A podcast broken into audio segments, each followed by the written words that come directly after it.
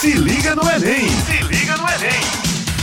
Olá pessoal, sejam todos muito bem-vindos ao programa Se Liga no Enem na Rádio Tabajara. Eu sou a professora Juliana Mello, sou professora de Biologia e estou aqui para falar um pouco para vocês sobre é, alguns temas né, extremamente pertinentes para a sua prova de Ciências da Natureza. Então, estamos aqui na Rádio Tabajara com o programa Se Liga no Enem, que é um programa de preparação para o Exame Nacional do Ensino Médio, produzido pela Secretaria de Educação do Estado. O programa vai ao ar de terça a sexta-feira, a partir das 18 horas, e contamos com a participação e audiência aí de todos vocês, tá bom?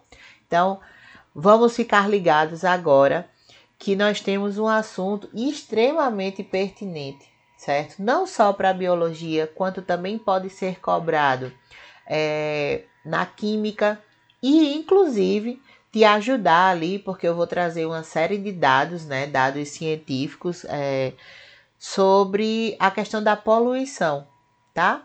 A gente vai ter um foco mais apropriado aí sobre a poluição atmosférica, mas a gente vai falar também de algumas outras vertentes, tá bom? Então, olha só, Inclusive, esse assunto você pode utilizar como parte do seu repertório sociocultural para te ajudar aí dependendo do tema da sua redação, né? A gente sabe que essas questões de meio ambiente são questões que envolvem o meio ambiente, perdão, são questões muito recorrentes, principalmente aí na prova de ciências da natureza. Então, o que é que acontece? A gente ter dados né, cada vez mais atuais sobre o assunto é sempre muito importante. E também, como eu já falei, como pode ser cobrado na redação, então quanto mais dados ali você trouxer, né? De, não é minha área, mas com certeza aí os professores da, da área orientam vocês a respeito disso. Quanto mais dados, mais comprovações, obviamente, de locais, de fontes confiáveis, melhor fica ali a sua argumentação na hora de é, escrever o seu texto. Mas, né, não é a minha área de competência, apesar de ser uma área que eu gosto muito. Aí um abraço aos professores de linguagens e redação do Se Liga, né, e todos os que nos acompanham aqui através da Rádio Tabajara. Então vamos lá. Falando um pouco sobre o nosso assunto de hoje, tá certo? É, vou falar um pouco sobre poluição atmosférica, como eu já falei, mas é impossível entrar em poluição atmosférica sem que a gente também passeie aí por outros conteúdos, por outros temas, certinho?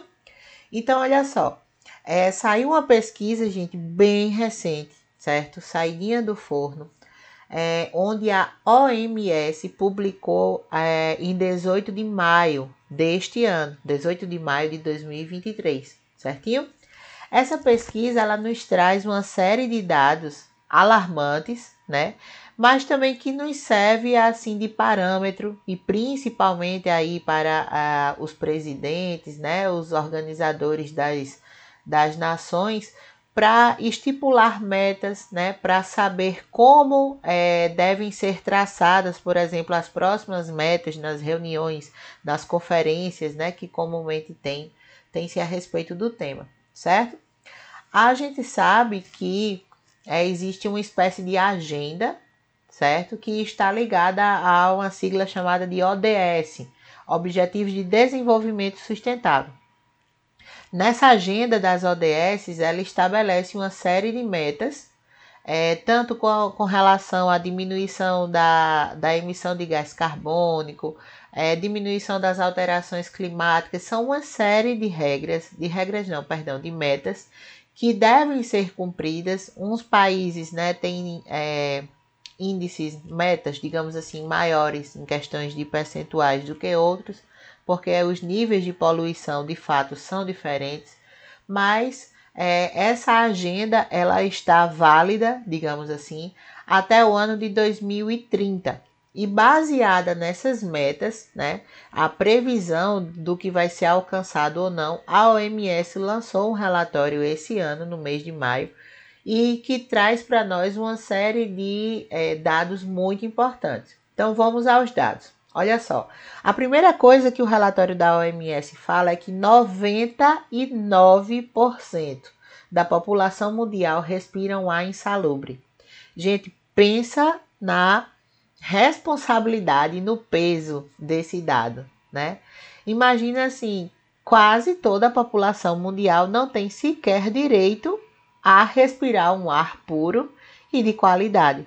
Chega a ser um número assim, né? Eu particularmente quando li fiquei ali assim, meu Deus, né? O, o que é que eu estou colocando para dentro do meu organismo quando eu respiro, né? É, é, algo que instintivamente nos leva a refletir. E eu creio que você aí em casa também deve estar se perguntando o mesmo, certo? Então, olha só. É, em 2016, aí eles vai nos trazer alguns, alguns outros dados, né? Ele vai fazer uns comparativos com os últimos estudos e os estudos atuais. Mas em 2016, é, nós tivemos 7 milhões de mortes apenas devido a consequências da poluição atmosférica, certo? Dessas 7 milhões, 4,2 milhões morreram em decorrência da poluição do ar ambiente, ou seja, do ambiente externo, né? Da rua, ali, de, de onde a gente convive. E 3,8 milhões, e aí é um dado que já tem outros desdobramentos, morreram por poluição do ar interna. Professor, o que é poluição do ar interna? Muitas pessoas que vivem abaixo ali da linha da pobreza, que não têm acesso a, a quase nenhum tipo de programa ali social, recurso financeiro e usam, por exemplo, fogão a lenha para cozinhar e o fogão a lenha todos os dias ali soltando aquela fumaça rica em gás carbônico, né? É, e todo dia a pessoa ali em contato com as panelas, cozinhando, respirando aquele ar, por mais que você faça ao ar livre, alguns piores ainda fazem dentro de casa e aí o ar fica mais concentrado. Então vejam só, 3,8 milhões, gente, de pessoas morreram em decorrência de situações como essa que aí já passam por outros problemas, né?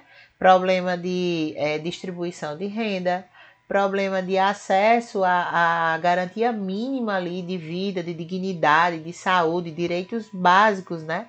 Dos seres humanos.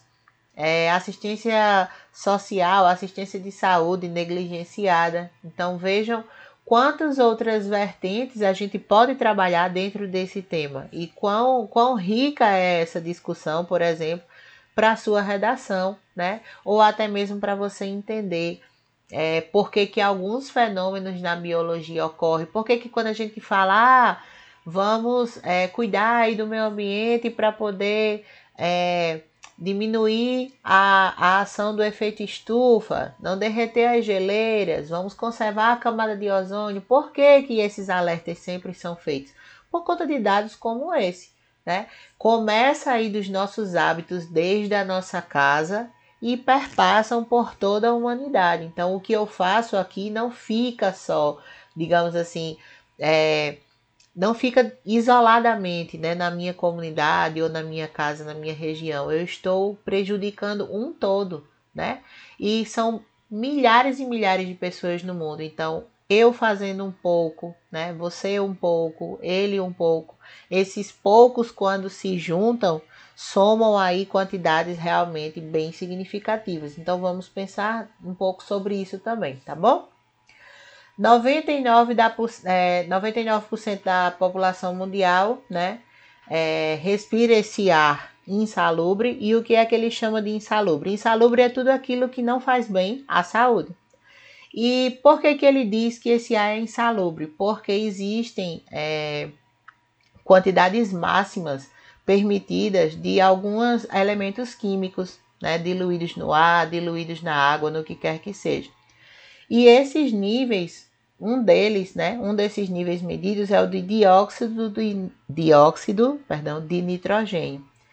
E essas partículas de dióxido de nitrogênio estavam extremamente altas, né, principalmente ali é, em países de baixa ou média renda. Então veja que apesar de, de serem países que não têm uma atividade industrial tão intensa, por não terem recursos até para isso, de qualquer forma eles também são afetados, tanto pelas, é, pelos costumes, né, por, pelo, pelo que fazem ali no seu dia a dia, como também a própria emissão dos países em desenvolvimento ou até dos países desenvolvidos afeta o mundo como um todo. Não é porque os Estados Unidos é o primeiro poluidor lá, primeiro lugar no, no, no, ranking dos poluidores, que o que ele faz lá nos Estados Unidos não nos afeta no Brasil, certo? Então a gente pensa sempre nessa parte do, do da poluição como um todo, não pode pensar nela de fato isolado, de caso isolado. Ah, outro dado interessante que ele traz, né, ele faz uma comparação sobre o ano de 2016 em que 870 mil mortes ocorreram por falta de água potável insalubre, falta de saneamento básico e falta de acesso a itens básicos de higiene. Então vejam que números alarmantes, né? Por coisas que poderiam ser resolvidas, digamos assim, com é, ações simples, né?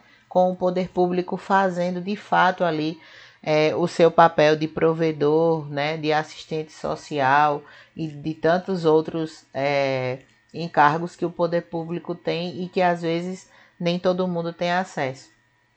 Então, olha só, continuando um pouquinho da nossa discussão, a gente tem no ano de 2020 apenas 74% da população tinha acesso à água potável.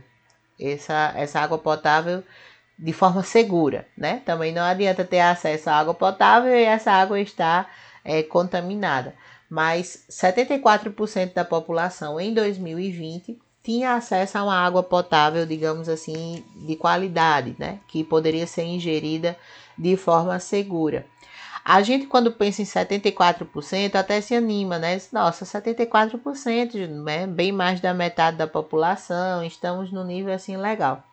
Mas convertendo essa porcentagem restante em números, né? Eu creio que 26%, aí é, precisaria de Hector aqui para fazer essas contas rápidas de cabeça, que ele é ótimo nisso, mas eu creio que seja isso, né? 26, os 26% restantes já, já somam 2 bilhões de pessoas que não têm acesso a sequer água potável de forma segura, ou seja, não consomem, além de não respirar um ar de qualidade, não consomem uma água de qualidade também. Então vejam isso para pensar agora no organismo. Imagina você o dia inteiro respirando um ar que não tem uma qualidade garantida, né? Já que 99% da população respira ali um ar insalubre, junta com 2 bilhões de pessoas que não têm água potável segura.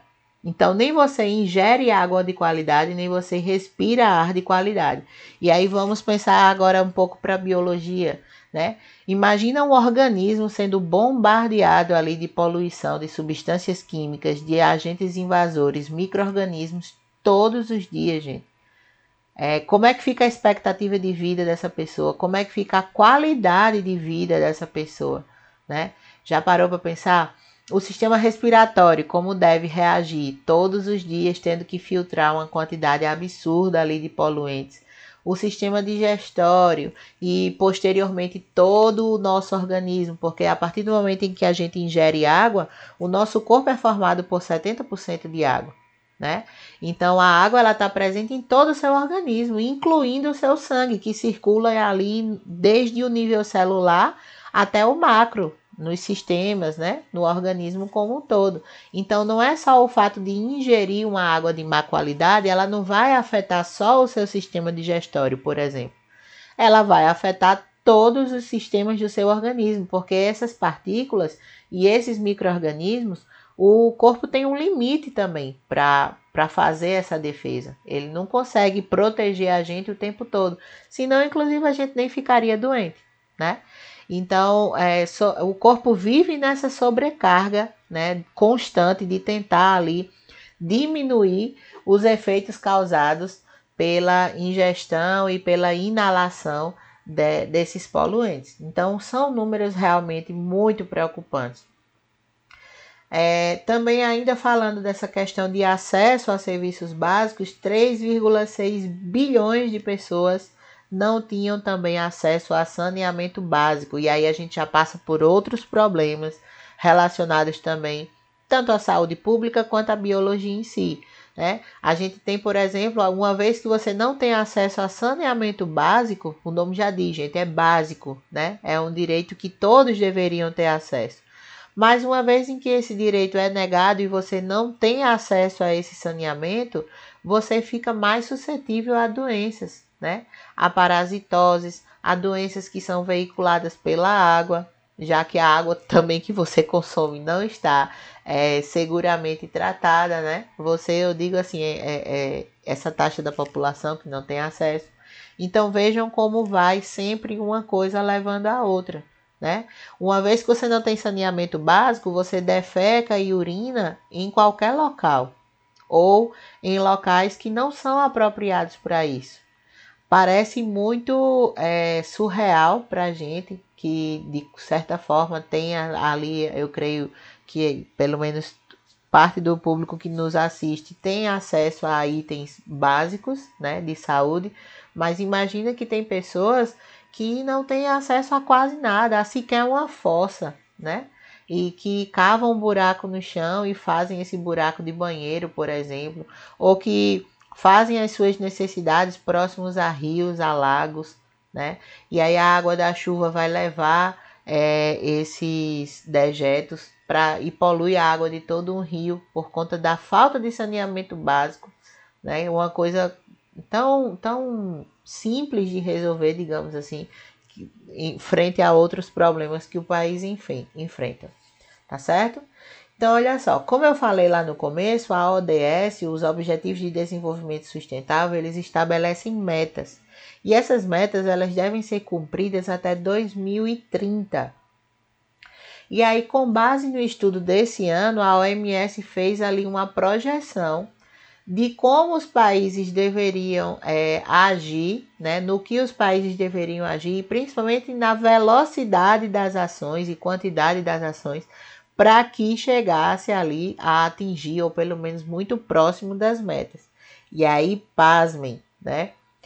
em modos gerais, é, até 2030, os países teriam que acelerar o seu, o seu progresso ali em meios para evitar esses danos em quatro vezes da velocidade que é aplicada atualmente. Ou seja, de tudo que é feito atualmente, para que a meta fosse atingida em 2030, os países eles têm que, em média, acelerar quatro vezes mais do que eles já fazem para atingir a meta. Será que essa meta vai ser atingida, gente? O que é que vocês acham aí de casa, né? Vamos refletir um pouquinho a respeito.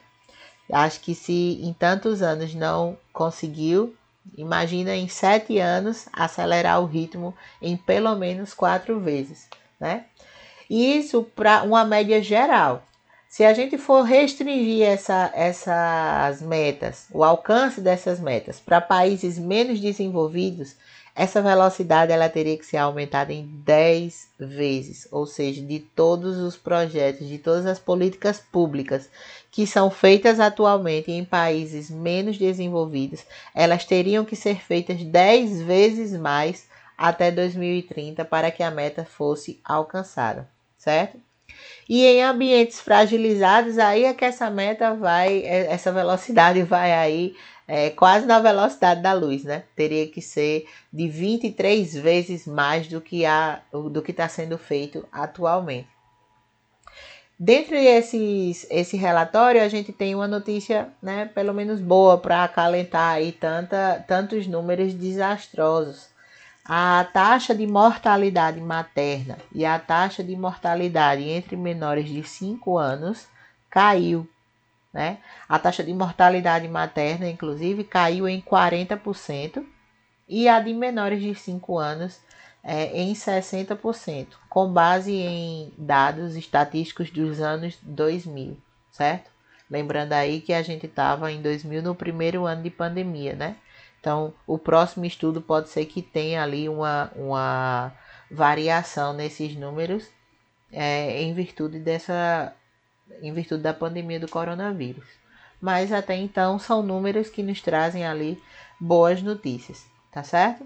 A expectativa de vida também aumentou, É, agora a expectativa de vida da população, isso é uma média, tá, gente? Vocês veem em física aí que a questão da média é, digamos, uma margem ali é, entre vários fatores e vários valores. Então, em média, a população mundial está vivendo cerca de 73 anos.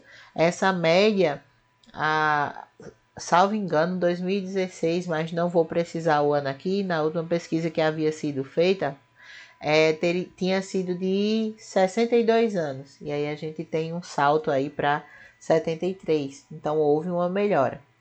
Também houve uma queda nos índices de crianças afetadas por retardamento no crescimento.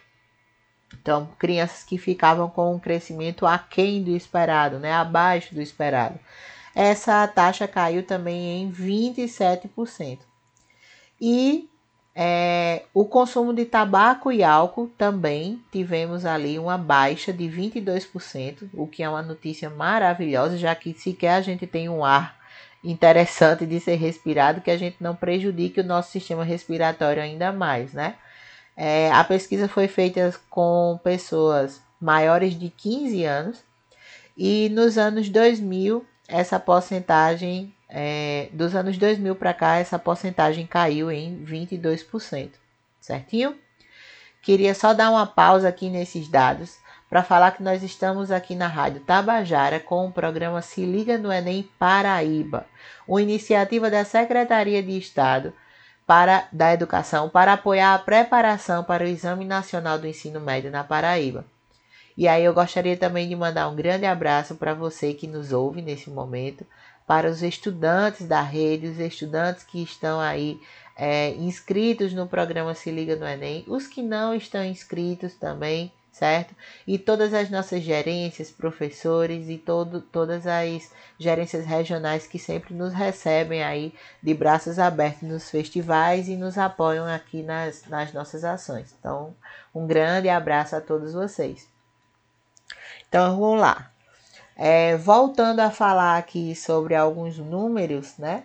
A gente tem, por exemplo, a violência contra as mulheres. Também foi um dado que entrou ah, nesse estudo da OMS sobre vários fatores, né? Mas é mais de forma mais enfática a poluição. Um entre quatro mulheres com 15 anos ou mais sofrem violência física ou sexual. E aí, o que é que esse número tem a ver com biologia, professora? Tudo, né? É, inclusive, eu estou falando aqui o tempo todo que não é só sobre biologia o assunto. Ele é um assunto muito interdisciplinar. Você pode usar ele na redação, você pode usar ele é, como aumento ali do seu repertório, na biologia, na química. E esses números, gente, de violência contra a mulher é, com certeza aí a professora Eveline já tratou com vocês algo a respeito disso. É, eles pioraram muito na pandemia, né? Então os dados foram muito alarmantes é, nos primeiros anos de pandemia, em virtude também ali das vítimas ficarem sempre presas com seus agressores dentro de casa. É, a falta de dinheiro, a atenção sobre a morte, não que justifique, certo? Nada justifica a violência, mas são é, dados né, que precisam também ser levados em consideração, uma vez que, em geral, as vítimas de violência doméstica elas são agredidas pelos seus próprios companheiros ou pelos seus pais, né, pelos seus responsáveis. É, e são pessoas que em geral trabalham né, fora, então não tem tanto aquele convívio. Então, acontece um, um evento que acontecia em uma, um período isolado do dia, ele passa a acontecer com maior frequência em virtude também do aumento dessa convivência. Né? Mais uma vez, deixando claro que nada justifica os atos violentos, com quem quer que seja, mas é, são conjunturas que a gente precisa é, estar ciente para entender por que, que elas acontecem. E aí, voltando à questão né, da saúde pública, não que a violência à mulher não seja, mas é, passa também por essas questões, né, porque aí é, elas têm a expectativa de vida diminuída, um organismo que mal dá tempo de se recuperar de uma agressão, já está sofrendo outra, tudo isso impacta, obviamente, na saúde da mulher, mas falando em termos gerais, a pandemia ela também trouxe. É, um, um grande viés no sentido do desvio de foco de algumas doenças que já estavam ali é, presentes na nossa população, mas acabaram sendo negligenciadas em virtude de um sistema de saúde que a gente sabe que conta com profissionais que são sobrecarregados, né, que trabalham ali com o mínimo, não são valorizados nem, nem salarialmente, nem socialmente falando, e que se viram da noite para o dia com uma demanda infinitamente maior da, do que eles já carregam, né? Então, é, serviços de saúde básico tiveram que ser interrompidos. Quem, por exemplo, precisou marcar cirurgias durante o período mesmo é, mais intenso da pandemia não conseguiu. Consultas foram desmarcadas, né, e postas aí para outros prazos muito maiores. E em virtude disso, a gente teve um aumento muito significativo durante a pandemia de mortes por malária e tuberculose. Imagina, gente, doenças que já têm tratamento há muitos anos, né? Para a gente entender como a nossa saúde ela é fragilizada, como o nosso sistema de saúde é frágil, como os investimentos poderiam ter, né, um olhar mais atento para isso. Então, para que se salvasse as vidas do, das vítimas de Covid, ou teve que, que ser feita uma opção né? E outros serviços de saúde ficaram ali negligenciados porque os, os profissionais não tinham como dar conta da demanda e o sistema de saúde também é, pouco ofereceu subsídios, né? Nesse momento. Então nós tivemos é, doenças que de fato, que em termos gerais já são mais fáceis de controle, quanto a malária e a tuberculose tiveram um aumento significativo no número de mortes por falta exatamente aí desse olhar um pouco mais atento para o sistema público de saúde, certinho? E aí voltando à poluição, né? Pra, é, a gente trouxe vários dados aqui, eu espero que você, estou tentando falar com calma para que você vá anotando tudo, guarda aí num papelzinho, provavelmente você vai precisar é, desses dados, não para, por exemplo, responder uma questão em si, mas para entender por que, que alguns mecanismos ocorrem. Né? Às vezes a gente estuda só a consequência lá na ponta, mas por que, que aquilo ali ocorre? Está lá na base. E a gente traz com esses dados a base para que você possa é, ter consistência tanto nas suas argumentações como também é, na elaboração ali do raciocínio que você precisa ter para resolver algumas questões, certo? Então, falando um pouco de poluição agora, o que é que a gente tem é, para falar a respeito? Existem alguns tipos de poluição, certo? É, atualmente se elenca a poluição do ar, da água doce, da terra e solo, poluição marinha, química e de resíduos.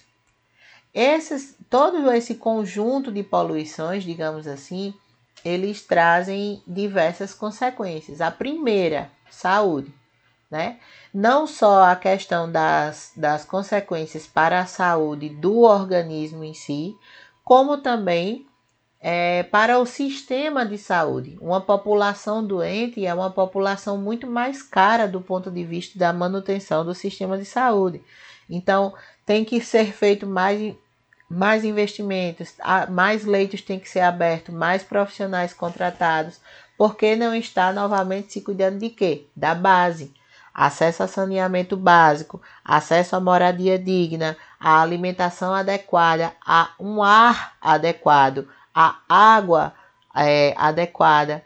Então, veja como tudo é muito relacionado certo? A ponta, digamos assim, do, do iceberg seria exatamente a chegada do paciente no sistema público de saúde. Mas muitos desses casos, a gente sabe que não todos, mas muitos deles, a maioria, eu ousaria dizer, seriam evitados se serviços básicos fossem garantidos, certo? Então tudo está ali ligado, tudo está muito relacionado. E uma vez que a população fica sem saúde, uma, uma população sem saúde é uma população pouco produtiva, pensando do ponto de vista meramente capitalista. né? Então, quanto mais eu adoeço, quanto mais eu fico enfraquecido, quanto mais o meu corpo está sobrecarregado, menos eu produzo, menos eu consigo ir ao trabalho, né? Mais faltas ao trabalho, ou quando vou, não produzo tanto que eu, que eu produziria se eu estivesse em pleno vigor físico. E aí passa também, né, como eu já falei, pelos custos com saúde e, por fim, numa visão mais global, os danos ao próprio ecossistema. Né? Nós teremos um ar poluído, uma água poluída, um solo poluído é, e todo um ecossistema aí abalado.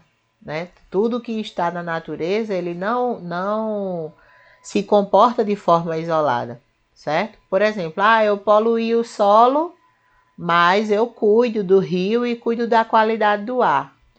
Só que o solo que você polui passa pela água da chuva ou até mesmo pelo simples fato da irrigação. E essa água que vai ali é, irrigar aquele solo, ela também vai retirar do solo parte dos seus nutrientes e também parte dos seus poluentes. E essa água ela vai ser uma hora ou outra migrada, por exemplo, para um rio próximo. Então a poluição que você fez no solo lá lá atrás, ela chega uma hora ou outra no rio e esse mesmo rio é um rio que vai abastecer, por exemplo, uma cidade, um rio onde as pessoas costumam tomar banho, se divertir, é, né, fazer ali as suas atividades. Então, de qualquer forma, o poluente que você colocou no solo lá atrás vai é, atingir o rio ou o lago próximo à sua casa, né? Mesmo que você não tenha essa consciência na hora, mas isso é muito importante da gente perceber. Ah, eu não, não coloco, por exemplo, lixo é, em terrenos, eu coloco descarto sempre no local adequado, eu cuido da qualidade da água, eu não descarto lixo próximo ali a rios, eu não defeco nem urino em regiões que possam é, não ser adequadas, mas eu tenho o costume de juntar as folhas no quintal e queimar o lixo. E aí o que é que acontece? Você está poluindo o ar. Ah, professora, mas o ar não tem nada a ver com o solo e com a água. Será? Pensa um pouquinho. Como é que aquela partícula poluente que está lá no ar, suspensa, pode vir para o solo e pode vir para a água? Através da chuva. Então a chuva também traz consigo, lembra gente, que a água ela é um solvente universal e ela não recebe esse nome à toa. É exatamente por essa grande capacidade que a água tem de se misturar com a maioria dos elementos químicos existentes. Então a água, na presença da água, meio que tudo tende a se ligar a ela. Né? E aí o professor Irazê, é, nas aulas dele, com certeza vai falar sobre esses aspectos aí para vocês. Mas a, uma vez em que chove, esses poluentes que antes estavam suspensos em partículas no ar, eles descem junto com a água e poluem o solo, e poluem os mares, poluem os rios e assim sucessivamente. Então veja que é um ecossistema, tudo está muito relacionado, certo? E aí eu queria trazer um outro dado muito importante, né, baseado nesse tipo de, de, de informação que a gente acaba de discutir, que no ano de 2021 foi feita uma pesquisa de forma, digamos assim, inovadora. O que é que aconteceu? Até 2021, as pesquisas que é, mediam ali, né, faziam o ranking dos países mais poluentes, elas não levavam em consideração o nível de desmatamento do local. Elas só levavam em consideração única e exclusivamente a queima de combustíveis fósseis. Então, o que é que acontecia? Levando em consideração exclusivamente a queima de combustíveis fósseis, a gente tem, obviamente, os países que têm um parque industrial mais elaborado e, é, como é que eu posso dizer? Um parque industrial mais elaborado e mais acesso ali a veículos, eles sempre estavam no topo por causa disso, certo? A partir do momento em que o desmatamento é considerado, e o desmatamento deve ser sim considerado, porque ele vai atuar diretamente na ciclagem do carbono, que é exatamente o, o X da questão aí da grande maioria das, dos tipos de poluição atmosférica, esse ranking muda. E a partir de 2021, para vocês terem uma ideia, o Brasil ele foi considerado o quarto maior emissor de gás carbônico do mundo, certo? Por quê?